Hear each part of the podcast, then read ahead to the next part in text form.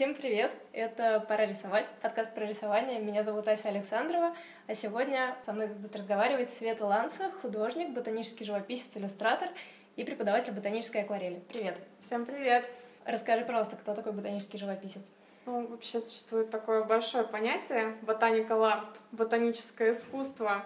И, в принципе, практически всех людей, которые им занимаются, называют либо ботаническими иллюстраторами, либо ботаническими живописцами но на самом деле там есть некоторая разница. Ботанический живописец — это художник, который э, рисует реалистично растения в традициях вот этого ботанического искусства, но ради эстетики, ради какой-то красоты, ради участия выставок и, в принципе, обычно это картины в интерьер. Ты говоришь про традицию. По традиции что имеется в виду? Это какие-то вот эти вот классические иллюстрации из энциклопедий или что ну, это? Ну, в принципе, все началось как раз, как ты говоришь правильно, с иллюстраций для энциклопедий. Это была научная ботаническая иллюстрация. И вот художник, он работал не в одиночку, он работал э, со специальным ученым, который ему говорил, как нужно правильно изобразить растение, чтобы это растение было легко идентифицировать, потому что как раз э, в принципе, и изображения это шли в травники, которые люди использовали, чтобы лекарства сделать или вот... То есть чисто практическая mm-hmm. такая цель. Да, то есть сначала все было чисто ради науки и ради практики. А ботаническая живопись, она появилась где-то в 18-19 веке, когда люди просто поняли, что изображать растения реалистично — это еще и очень красиво. Ну, то есть э, Первоначально в иллюстрациях э, художник не стремился сделать какое-то эстетическое изображение, но так получалось, потому что растения, они, в принципе, такие, одни из самых таких красивых объектов, которые у нас есть в природе. То есть не пытались сделать красиво, но вот, так уж но получилось. так уж получилось. И потом э, художники поняли, м-м, зарисовывать растения тоже так красиво смотрится в интерьере. И, в принципе, э, вот где-то в 18-19 веке появилась ботаническая живопись, и художники уже начали создавать не канонические изображения, что вот у нас вид растения в целом, а тут его листочек, а тут корешки, и мы все это еще подпишем. А художники начали изображать растения более свободно, но в рамках такого определенного канона. Все должно было быть очень реалистично, все прожилки прописаны, изображение было очень объемным, и, в принципе, вот каждая прожилочка, она тоже была объемной, каждый заворотик на листочке, все изображалось на белом фоне, и, в принципе, вот до сих пор и в современной ботанической живописи все эти традиции, они сохраняются. После того, как сложилась традиция вот этой вот классического изображения растений, произошли некоторые изменения. Если в 18-19 веке художник изображал идеальное растение, то сейчас наоборот. С течениями современного искусства модно изображать растения не идеальные, э, со всякими пожухлостями, прям с корешками, чтобы на корешках было даже немножко земли. Потом сейчас стало изображать, модно изображать не только цветы, но и овощи. Да, сейчас это когда? То есть это какой вот. период примерно? Прям совсем современность или это когда началось вообще? Просто Я интересно, сказала... как, с чем связано то, что стало актуально изображать не идеальную форму, а какую-то. Ну, я бы сказала, что это последние лет 10, лет 20. Угу. Вот. В принципе, сами общества ботанических художников, то есть это и ботанические иллюстраторы, потому что научная иллюстрация, на самом деле, она существует до сих пор. Есть художники, которые творят для атласов. Есть художники, которые творят вот э, для искусства, для галерей, mm-hmm. да, но все они объединяются, особенно в Европе есть такие два самых крупных общества, это в Англии и в Америке. Эти сообщества, они сложились где-то в 90-х годах прошлого века, и э, художники нас начали организовывать выставки. Вот в будущем году будет уже 20-я международная выставка ежегодная, ну, соответственно, вот 20 лет назад это началось. Mm-hmm.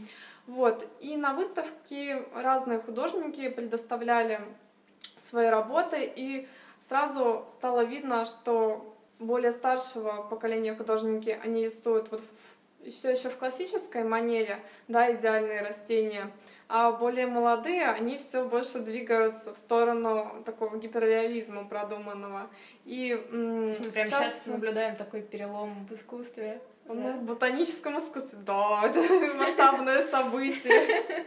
Скандалы, интриги, расследования. Ну, да, сейчас становится все более модным вот изображать прям совсем реалистично, со всеми вот, индивидуальными особенностями. И, в принципе, даже уже взрослые художники уже, они тоже переняли вот эту традицию и продолжается вот это вот движение гиперреализма по всем искусством. А в чем практическое назначение? Потому что если раньше, понятно, это была, ну, не было ни фотографии, ничего такого, mm. это была единственная возможность передать знания о растении, да, чтобы другие ученые или там просто люди могли знать, как выглядит то или иное растение, чтобы его там использовать как-то в чем сейчас? То есть, во-первых, для меня немножко даже удивительно, что ты говоришь, существуют научные иллюстраторы, хотя, казалось бы, До да, сих есть... пор, да? Ну да, да, есть фотография, как бы микроскопы, все остальное. Ну вот сейчас даже в Америке вышла какая-то большая, огромная книга, такой том, которая была отрисована вся от руки. Но я так думаю, что э, фотография все равно, несмотря ни на то что, она отображает конкретное растение. Mm-hmm. А для научной иллюстрации всегда был важен собирательный образ. И также для научной иллюстрации всегда было важно, чтобы это растение было а, расположено вот правильно, чтобы были видны все сочленения, чтобы этот образ был усреднен. И проще не 10 фотографий переложить, как вот обычно бывает пестики, как обычно бывают цветочки, а чтобы художник собрал материал, переработал его, сделал одну картинку, но уже где все это было бы показано правильно. К тому же не на всех иллюстрациях, даже несмотря на то, что макро, видно вот это вот жилкование правильное, там всякие мельчайшие ворсинки, То есть как гипертрофировать, да? да, то есть мы все-таки немножко э, ну, интеллектуально перерабатываем натуру mm-hmm. и гипертрофируем, ну как объем мы гипертрофируем, также и вот эти вот анатомические особенности растений тоже. Mm-hmm. Ну а вот помимо все-таки да-да-да, помимо... Ну вот у нас есть научная иллюстрация она вот для атласов, также у нас есть коммерческая иллюстрация. А, в принципе, она тоже появилась довольно давно, коммерческая ботаническая иллюстрация. Это произошло тогда, когда иллюстраторы увидели, что, ну опять же, что у нас получается красивое эстетичное изображение. И они начали включать вот эту а научную иллюстрацию а, в упаковке продуктов питания, Потом открытки всегда были. Сейчас это свадебная полиграфия очень часто. Сейчас как раз на косметике очень много, на чтобы косметике, показать, что да. это супер травы из леса, чистые, Да, да, да. Причем обычно именно самые такие дорогостоящие бренды заказывают себе отрисовку э, растений. Вот мне нравится у Элбаралио очень красивые такие обложки. И, в принципе, я сама чаще всего, где-то примерно 70% заказов у меня это как раз на косметику. Но также это на продукты питания, на вина, а, тоже обычно на такие дорогие, хорошие. Потом текстиль, различные вот полиграфические продукты, постеры и, в принципе, ну вот в интерьер. Да, для коммерческой иллюстрации не всегда требуется такая сильная реалистичность, детализация, и плюс даже это может быть э, не совсем рационально, да, сидеть очень долго, делать детализированную картинку, если, в принципе, заказчику, может быть, подойдет и какая-то более упрощенная ну, версия. Я бы сказала, что такие сильно упрощенные версии это уже не совсем ботаническая иллюстрация, это просто акварельная флористика какая-нибудь. Ну, просто, mm-hmm. то есть э, иллюстрация кабачка и ботаническая иллюстрация кабачка это просто будут немножко разные вещи. Mm-hmm. А заказчики, ну, конечно, каждому нужно что-то свое. Ну, вот ко мне, допустим, все знают, какой у меня стиль, обращаются именно те заказчики, которым нужно, чтобы это было объемно, реалистично и вот именно в традициях. И я заметила, что за рубежом художники часто занимаются ботанической живописью, то есть именно с эстетической целью участвуют в выставках, состоят в сообществах, но при этом работают коммерческими иллюстраторами. И у них иллюстрации, они в принципе практически не отличаются по сложности от их собственных творческих работ. То есть это такое же проработанное изображение, и разве что для, иллюстра... для упаковки это будет немножко более идеализированный образ, потому что никто не захочет видеть жухлый на упаковке кабачок. жухлый кабачок или тыкву, да. Но, в принципе, по технологии художники работают с такой же тщательностью, И даже вот существует такой вид в ботанической живописи, когда ее делают на веллуме. Это такая специально обработанная телячья кожа, которая стоит баснословных денег. Я тут видела у одной женщины... А, подожди, а чем рисуют? Акварелью по коже. на коже? Да, но это как на пергаменте получается. Mm. Вот, ну там один кусочек кожи стоит около 100 долларов, допустим. Это вот цены на акварельную бумагу даже на дорогую уже меркнут сразу. Вот я видела, что коммерческие иллюстрации на велуме делаются, то есть заказ художнику сколько стоил, mm-hmm. это уже как бы совсем другая реальность, чем mm-hmm. просто обычные заказы. Ну да, вот пользуются спросом. Я с удовольствием наблюдаю за коллегами зарубежными, которые вот именно так качественно подходят к делу. Ну, у нас в России несколько упрощенная такая традиция коммерческой ботанической иллюстрации, но, в принципе, тоже есть несколько авторов, которые мне нравятся, которые тоже так достаточно реалистично изображают. Ну, в крайнем случае заказчик, он обычно представляет уже в голове, что ему нужно. Если ему нужно а, более обобщенное, более акварельное изображение, он найдет иллюстратора, который это сделает. Если ему нужна именно коммерческая ботаническая иллюстрация, чтобы это было вот как под старых мастеров, то он найдет уже, соответственно, иллюстратора, который сделает так. Но здесь такая, может быть, мораль. Кладите в портфолио то, что вы хотите, чтобы у вас заказывали. Да-да-да. И, ну и, соответственно, я сейчас тоже стараюсь повысить качество своих работ, чтобы портфолио было не стыдно открыть на какой-нибудь выставке ботанической живописи и продемонстрировать коллегам, потому что мы все обычно следим друг за другом. То есть получается интересная ситуация, да, даже если ты работаешь иллюстратором, все равно планка как бы вот от этого живописного сообщества. То есть ты меряешься иллюстрациями, грубо говоря, не с иллюстраторами, а вот художниками, которые этим занимаются. Ну да, да, да, у нас профессионально именно как вот ботаники. Получается, что да, потому что в принципе все друг друга знают, mm-hmm. ну такое тесное сообщество. Не схалявишь, короче. Да, не схалявишь. Ну, там тоже, конечно, хвалят, когда хорошее что-то получается. Вот. И есть, в принципе, несколько именно коммерческих иллюстраторов, которые, ну, которых уважают так же, как и просто ботанического живописца, допустим, который на выставках выставляется. Вот. В принципе, люди, они работают только на проекты какие-то, но все равно и популярны, mm-hmm. и очень хорошую работу делают.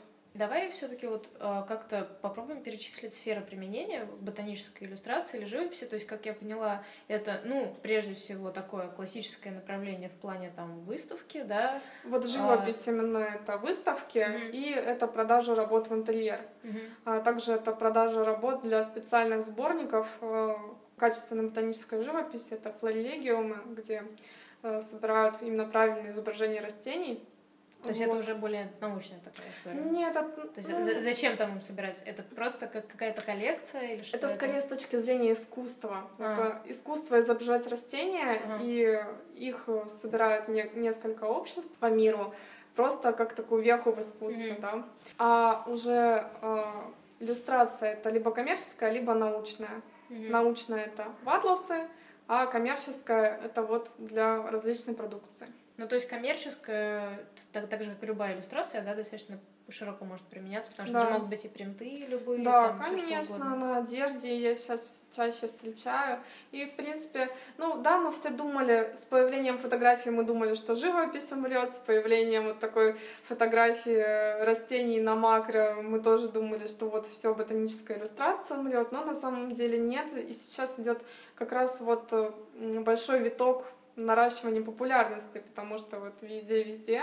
И, в принципе, я заметила, что рост э, как художников, то есть становится все больше молодых художников этого направления, также становится все больше курсов, которые этому обучают. Соответственно, я делаю вывод, что направление набирает обороты, ну, в принципе, особенно в России. Ну, наверное, не в последнюю очередь благодаря художникам, которые выкладывают в свои социальные сети свои работы, а другие люди думают, господи, я тоже так хочу, где так научиться? Ну да, конечно, ну, существует э, несколько больших сообществ на Фейсбуке, и, конечно, сейчас Инстаграм впереди планеты всей. В принципе, сейчас все художники э, туда переселяются. Если вот в Фейсбуке, наверное, практически 80% всех ботанических живописцев — не считая тех живописцев, которые чураются социальных сетей, появляются только на выставках, то в Инстаграме их еще не так много, но мы тоже набираем обороты потихонечку.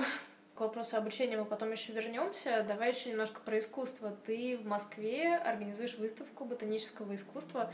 Расскажи, пожалуйста, вообще в принципе про это, что это такое за выставка. И второй вопрос — это зачем? Зачем вообще художнику выставка? Что она ему дает? Почему не выложить просто в Инстаграм и все? Ну вот, э, на самом деле мы уже одну выставку провели в Санкт-Петербурге. Это была первая выставка. В ботаническом саду. Да, в ботанической сад... ботаническом саду. Это была первая выставка ботанической живописи вообще в России. Mm-hmm. А сейчас мы хотим закрепить свой успех и провести в Москве. Там уже будет больше авторов. Напомни даты, пожалуйста, да. если вдруг кто-то послушает до выставки, а. чтобы можно было сходить. Это будет с 5 по 15 октября. 2016 год, 2016, если нас будут слушать потомки. Да, 2016 год. Мы сейчас еще думаем над названием, но, скорее всего, это будет ботаническая осень. Угу. Вот так вот. И мы там соберем художников, которые, ну, в основном работают в жанре ботанической живописи, но также, возможно, коммерческую иллюстрацию включим. А есть уже понимание, где это будет в Москве? Что да, это мы уже, в принципе, нашли галерею недалеко от аптекарского огорода. Ну, сейчас адрес точно не скажу, я не помню. Mm-hmm. Но это центр Москвы, так mm-hmm. что должна быть хорошая проходимость. Вот, ну, конечно, дадим рекламу. И, в принципе, да, вот, нужно ли художнику сейчас участвовать в выставках, когда, в принципе, самая главная выставочная площадка — это у тебя в интернете. А, завел себе какую-нибудь инстаграм-галерею и выкладывать туда. Я считаю, что сейчас для художника важно и то, и другое. Художники, которые только участвуют в выставках, но их нету в интернете, их очень сложно найти, потому что ну, на выставку доходит, конечно, не такое огромное количество людей, которое может посмотреть э, в том же Инстаграме. Но... На выставку приходит какая-то уже подготовленная аудитория. Да, на выставку что... обычно, да, уже приходит такая аудитория, которая что-то про это уже слышала, либо интересуется. А как она может да, интересоваться, если как бы никто ничего не говорил? А вот. Но выставка именно живая, это а, для художника поддержание его престижа. Как вот за рубежом проводится каждый год вот эта выставка от американского сообщества. Потом несколько раз в год бывают выставки от э, других сообществ. И художники едут туда лично, везут картины, да, это престижно. Также, в принципе, и у нас и по всему миру художник, когда приходит на выставку, он, во-первых, лично может посмотреть работы, потому что фотография в интернете — это одно, а вот реально подойти и посмотреть вот эту вот ботанику со всеми штришочками, со всеми прожилочками, со всеми мазочками, это, конечно, уже безумно интересно. Я вот сама уже жду, жду не дождусь, когда смогу посмотреть работу своих коллег потому что там есть несколько авторов из Москвы, которых я только в интернете видела, и мне очень да, хочется посмотреть. Конечно, очень конечно. Потом, ну, для художника это шанс, опять же, познакомиться как с коллегами, так и с кураторами, с различными галеристами, с заказчиками познакомиться, провести какие-то мастер-классы и найти организаторов для мастер-классов, потому что большинство ботанических живописцев на Западе, они выпускают какой-то информационный продукт, то есть обычно это какой-то онлайн-диск там с записью одного-двух мастер-классов, и также есть э, онлайн-курсы, и в основном художник ездит и дает очные еще мастер-классы. Ну, помимо продажи работ, конечно. Поэтому так нужно искать организаторов, нужно э, коллаборация с коллегами тоже нужна, потому что, опять же, как художник попадает на выставку, обычно ему коллеги говорят, что «Эй, у нас тут будет выставка, и мы хотели бы видеть тебя на ней. То есть просто так со стороны прийти обычно очень сложно. Нужно сначала со всеми познакомиться и уже вариться в этом соку. Это немножко парадоксальная ситуация, потому что обычно художник это такой интроверт, который сидит у себя дома и рисует, а тут получается, что ему надо прям активно а общаться, ты дружиться. художника-ботаника, который сидит и в травках там весь. Ну, конечно, да, нужно немножко себя пересиливать в этом плане. Но мне кажется, что художник, он все-таки ищет общество людей, которые его понимают. И, в принципе, а у нас так как узкая специализация, мы особенно ищем общество людей, которые понимают, где можно обсудить материалы, потому что, опять же, в России, так как у нас традиция, это только вот возрождается, восстанавливается, а, вот, э, ботаническая живопись именно. Научная иллюстрация, она, в принципе, как-то существовала всегда и в советское время, а вот после революции именно ботаническая живопись с целью как для искусства или для удовольствия, она как буржуазное искусство так искоренялась, вот, ну что логично. Сейчас мы все восстанавливаем, и хорошую бумагу купить проблема, хорошие там какие-нибудь кисточки, краски, материалы купить проблема, хорошая книга купить проблема. Я сейчас везла ну, как раз из Австрии книгу большую, хорошую, одного из наших ведущих мировых авторов. Вот, так что, в принципе, об, обмен опытом тоже очень важен и надо, надо общаться. Я правильно понимаю, что это такая не очень конкурирующая среда все-таки, да? То есть как-то все между собой общаются дружелюбно? Или все-таки чувствуется какой-то напряг, потому что вроде занимаются одним и тем же? Да нет, в принципе, мы ребята очень дружные. Единственное, что я довольно строгая, я не люблю, когда а, просто какую-то акварель на белом фоне называют ботанической живописью или ботанической иллюстрацией, когда я вообще не вижу, что это даже близко там изображается правильно растение, но слишком экспрессивно, да. Я люблю размашистую акварель, но я за то, чтобы вещи называли своими именами. Вот, поэтому иногда, да, со мной знакомятся и представляются вот все, я ботанический художник, но я вижу, что работа у человека, ну, совсем не ботаника. Ну, то есть рисовать растения, это не, недостаточно, да, чтобы недостаточно. быть ботаническим Да, ну, бывают замечательные работы, но позиционируйте себя просто как акварелиста или как э, как это называется, акварельная флористика какая-нибудь, причем там ботаника. Mm. Вот, так что, в принципе, только это. А э, вообще конкуренция, ну как, в художественном мире, как и везде, конкуренция, мне кажется, она есть. Но так как наше искусство, оно требует э, очень большого мастерства, то есть именно вот это вот реалистичное изображение растения, это требует постоянной практики и хорошего понимания, хороших материалов и большой усидчивости, то там уже просто конкуренция идет за, за счет мастерства такая чистая. Mm-hmm. Ботаника, да, если просто сказать человеку ботаника, он, скорее всего, подумает про науку ботанику, да? Науку, да. Вот, про живопись вряд ли.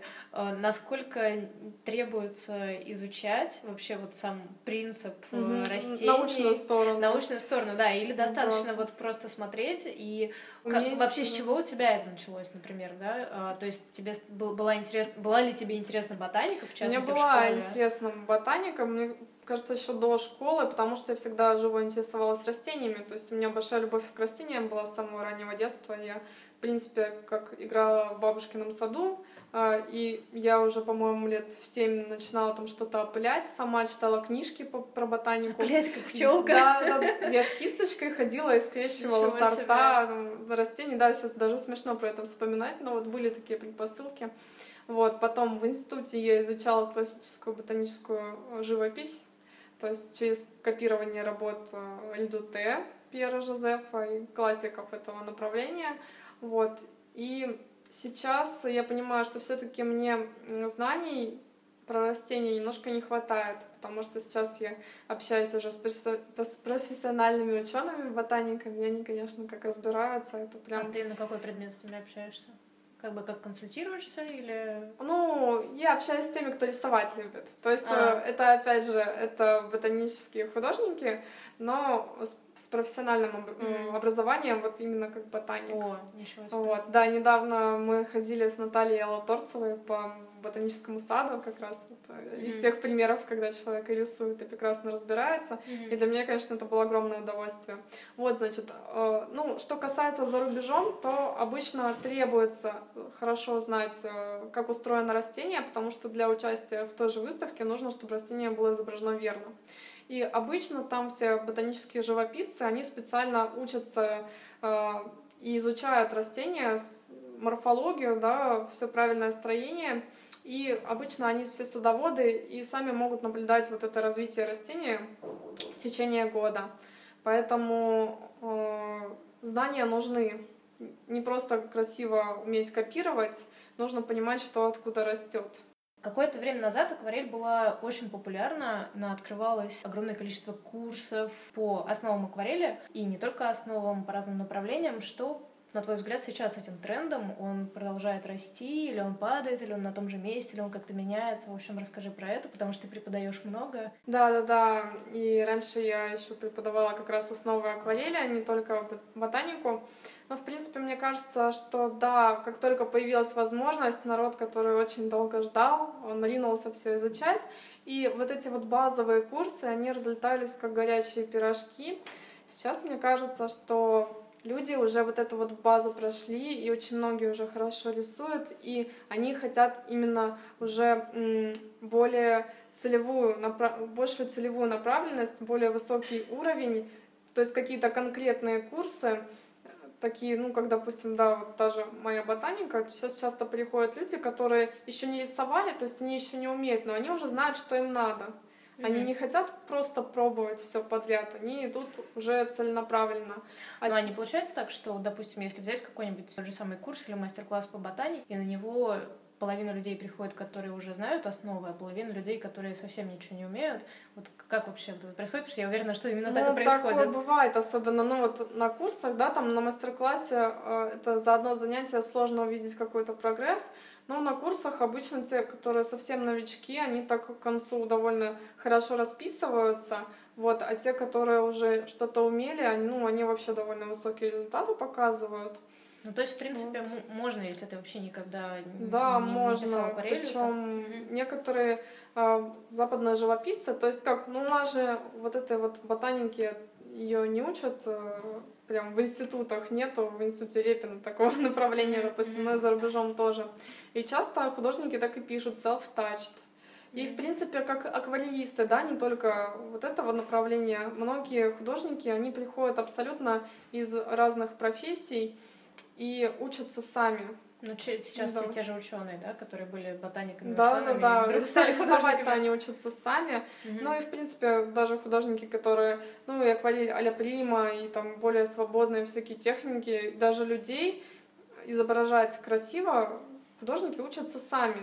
И если это художник э, уже широко известен, то, что он, там, допустим, не учился в институте, даже в плюс ставят, что вот он самоучка достиг такого большого результата. То есть, по большому счету, получается, что даже если курс, какие-то уроки, да, узкой специализации той же самой ботаники, все равно ты научится основам, а круче они, и круче он будет да, становиться сам. Да, круче и круче, и потом mm-hmm. они будут хотеть уже чего-то для продвинутых. То есть э, так же, как сейчас, в принципе, все акварелисты, вот все научились, в принципе, владеть материалом и хотят уже узнать какие-то более профессиональные секреты или больше еще вырасти, поставить себе какие-то большие задачи. Так я думаю, что и с ботаникой сейчас э, пройдет вот эта вот пора, когда все, кто хочет, он получит базу, а потом mm-hmm. уже будут больше пользоваться спросом именно какие-то тематические ну, вот, э, моменты, например, мастер-класс «Как писать белые цветы», потому что это определенная такая проблема, или как писать листья, или как добиться такого-то эффекта.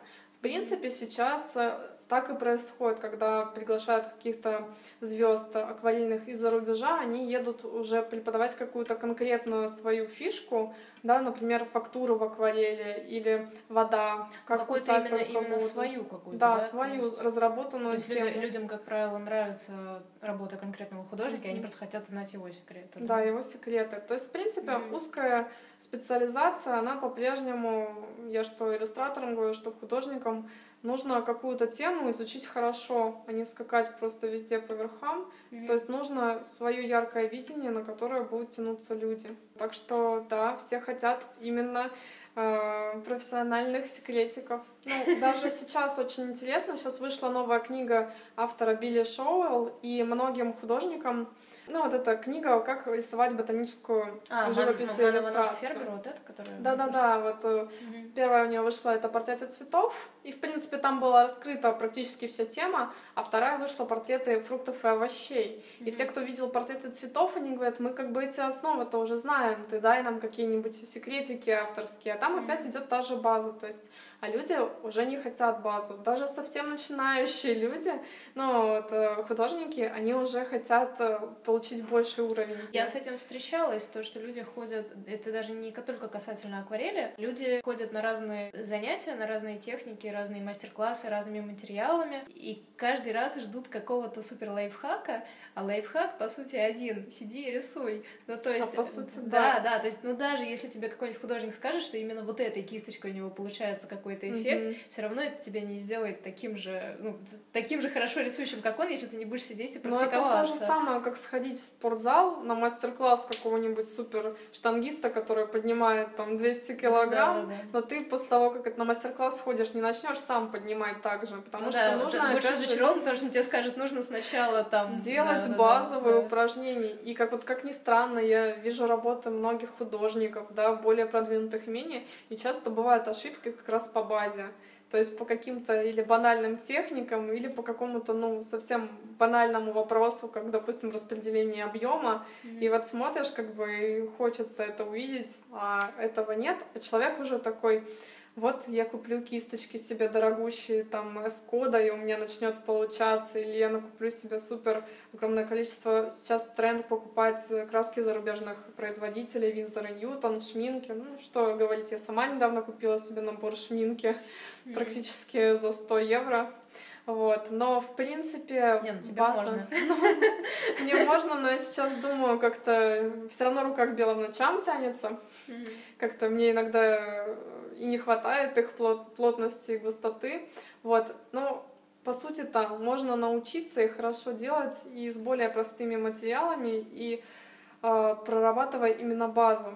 Mm-hmm. Мне очень интересно провести аналогию, как с танцами мне объясняли. У меня есть некоторые танцевальные пары, которые делают базовые какие-то приемы, но делают их очень чисто. Либо есть те, которые выступают с фокусами, со всякими очень интересными па, но, допустим, делают их не так чисто. Mm-hmm. Вот. То есть и, спецэффектами. Да, спецэффектами так... перекрывают. Да, да, да. Я вот заметила, что с художниками то же самое. Есть какие-то люди, которые рисуют, допустим, очень минималистичные работы, одно яблочко, но они напишут его так, что прям вот э, вах, кто-то делает очень сложные композиции, ну, допустим, или очень сложно по цвету берет, ну, маскируются какие-то вот ошибочки. И мне кажется, что, в принципе, вот должно быть и то, и другое, что все, все в художнике должно быть прекрасной техникой, материалы, сюжет, вот, все по максимуму. Мы заговорили о материалах, а, вот, допустим, нас послушал какой-нибудь человек, и такой, блин, хочу пробовать осваивать ботаническую живопись. Допустим, он не рисовал до этого или не связывался с акварелью. И вот он такой приходит в художественный магазин и ничего не понимает. Да, еще самое ужасное, что бывает, послушает это советы от консультантов, которые тоже не знают специфики. Mm-hmm. А, значит, у нас тут очень просто с кистями и красками. Нам нужны ну, краски стандартные, белых ночей, в принципе, вообще надолго вам хватит, чтобы Нужна ли большая-большая коробка? но лучше иметь 36 э, цветов, чем 24. Mm-hmm. Вообще, на самом деле, я сейчас выбираю себе краски по, свето... по светостойкости. Это не набор 36 цветов, это какие-то отдельные краски вообще из всех цветов, их, по-моему, 57, около того, которые выпускает Невская палитра. Но, по сути, лучше всего купить себе 36 цветов, ну, если не 36, то хотя бы 24, не 16, не три краски. Вот, и купить себе синтетические кисти с острым концом. Мне вот очень нравится фирма «Художественные материалы». Они мне не платили, честно, но вот их кисти, они, во-первых, стоят... Это так называется? Художественные материалы? Художественные материалы, так называется фирма. Креативное название. Да, прям. И у них на черенке кисточки такая характерная белочка есть, маленькая. Мне недавно сказали, что это белочка, я сначала думала, что это пятно просто. Но это белочка. Белочка, белочка, но кисти синтетика. Да, ну, mm. белочка это знак фирмы, логотип как бы логотип, да, фирмы. Они продаются в Леонардо что-то там за 30 рублей. А в буквоеде набор этих кистей, который называется Teenager, он вообще ну, стоит, наверное, рублей 200. Вот. Mm. Эти кисти просто великолепно подходят для ботаники. Они, у них острый кончик, у них отличная вот эта вот сама синтетика. Они все хорошо размывают, затирают, как нужно распределяют. И, в принципе, вот э, с кистями и красками вопрос после этого будет закрыт. Потом... Я думаю, услышав эти цены, наши слушатели просто так радостно Расслабятся, да, а сейчас будет уже не так радостно, потому что бумага нам нужна хорошая поверьте, на простой отечественной, особенно бумаге, ничего хорошего не получится, потому что она не приспособлена для многочисленных слоев втираний, растираний, налессировываний, там, потом штриховки какой-нибудь, потому что у нас очень много слоев. Меня спрашивают 5, 6, 126. Серьезно? Вот. Очень-очень их много. И, ну, очень сложно, на самом деле, делить эти слои, потому что там, ну, в последний раз вот я писала, там ну, было штук 200 слоев какой-то полупрозрачной воды, чтобы добиться определенного эффекта такого налета фруктового на яблоке. Так что покупаем себе хорошую бумагу. Хорошая бумага это Sanders Waterford 300 грамм. Но чтобы потренироваться, можно купить себе бумагу Бокенфорд 300 грамм. И бумага Бокенфорд 300 грамм, она сейчас стоит около 200 рублей за лист большой, 56 на 76 сантиметров. Потом уже его можно порезать в любых конфигурациях, Где хоть покупать? на 4. Ну, если в Ну, Петербург в Санкт-Петербурге я покупаю на Невском 3. Вот сегодня как раз я оттуда. Бокенфорд там еще лежит. Сандерса Уотерфорда расхватали. Значит, Бокен... После твоей лекции, наверное, Наверно. какой-нибудь.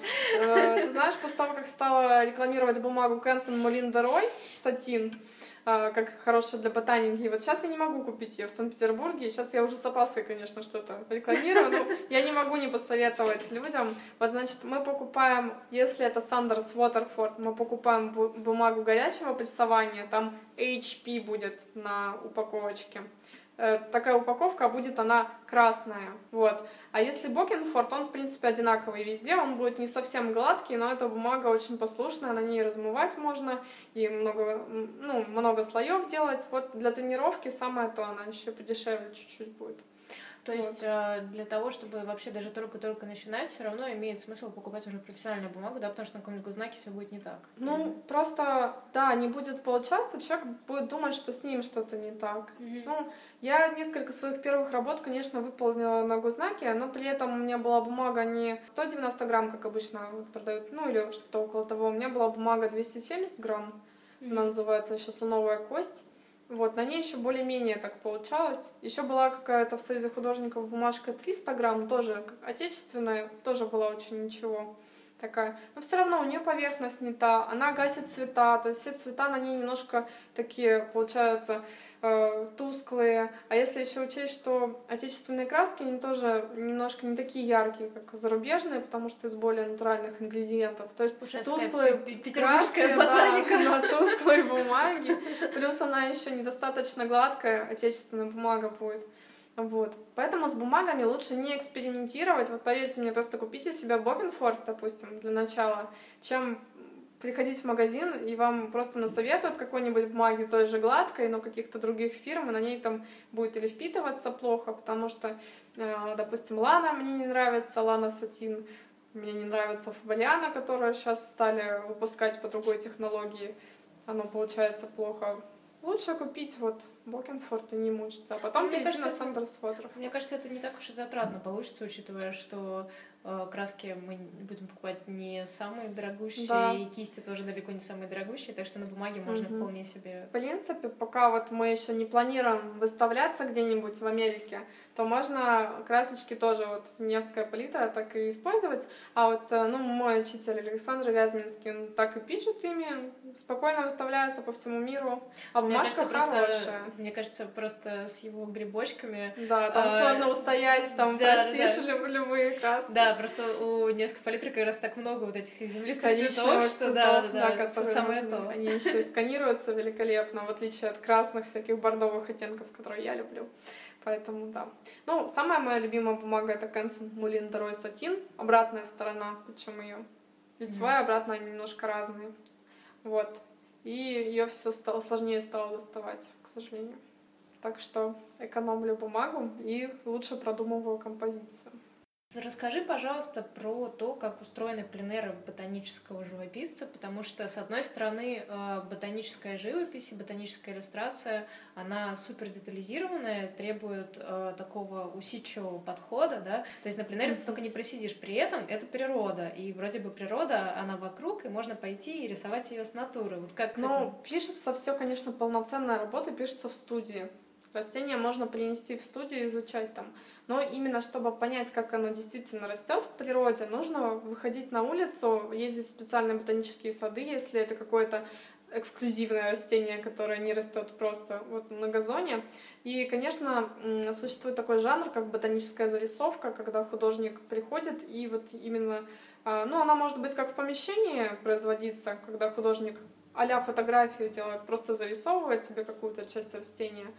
Но также может э, быть и на улице, когда художник э, располагается, в принципе, там нужно-то подложить под растение за веточку завести белый лист, чтобы она была на белом фоне, чтобы лучше понимать, как вот форма идет. Мгм. Если это в ботаническом саду, конечно, лучше спросить, можно ли такое делать с растениями. Но они, наверное, Ну, привыкли. а если в каком-то саду, допустим, то почему бы и нет вообще? Да, чтобы не отделять растение от природы и действительно посмотреть, как вот оно растет, и опять же собрать какой-то общий образ, посмотреть, как растет целый куст, э, какая особенность того или иного растения.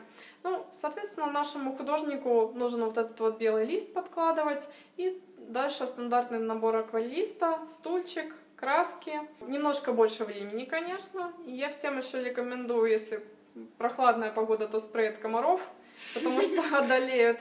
И если жаркая погода, то шапочку, чтобы голову не напекло, потому что когда долго сидишь на одном месте, это все вполне возможно. Уходишь в эти растения с головой, а потом раз и солнечный удар. Мгм. А, так что А на случай дождя есть какие-нибудь на случай дождя я один раз рисовала мох под елкой, но очень продрогла. Так что можно, конечно, над собой зонтик закрепить, если Мгм. очень большое желание. Вот. Но вообще, в принципе, лучше тогда взять растение и перенести его уже в студию. Ну, я думаю, что на этом мы можем завершать. Большое спасибо, Света. Было, на самом деле, очень интересно. Я узнала много нового про ботаническую живопись. Я уверена, что и слушатели тоже. Ой, отлично, да, я тоже была рада пообщаться и обсудить свои наболевшие вопросы, потому что на самом деле я готова вещать про ботаническую живопись везде-везде, и чем больше Вот. народу И знает. на- надо сказать, что Света это регулярно делает, вот, поэтому следите за ее лекциями, курсами и всем остальным. Приходите на выставки, ссылки, все ссылки я оставлю где-то здесь, рядом с этой записью.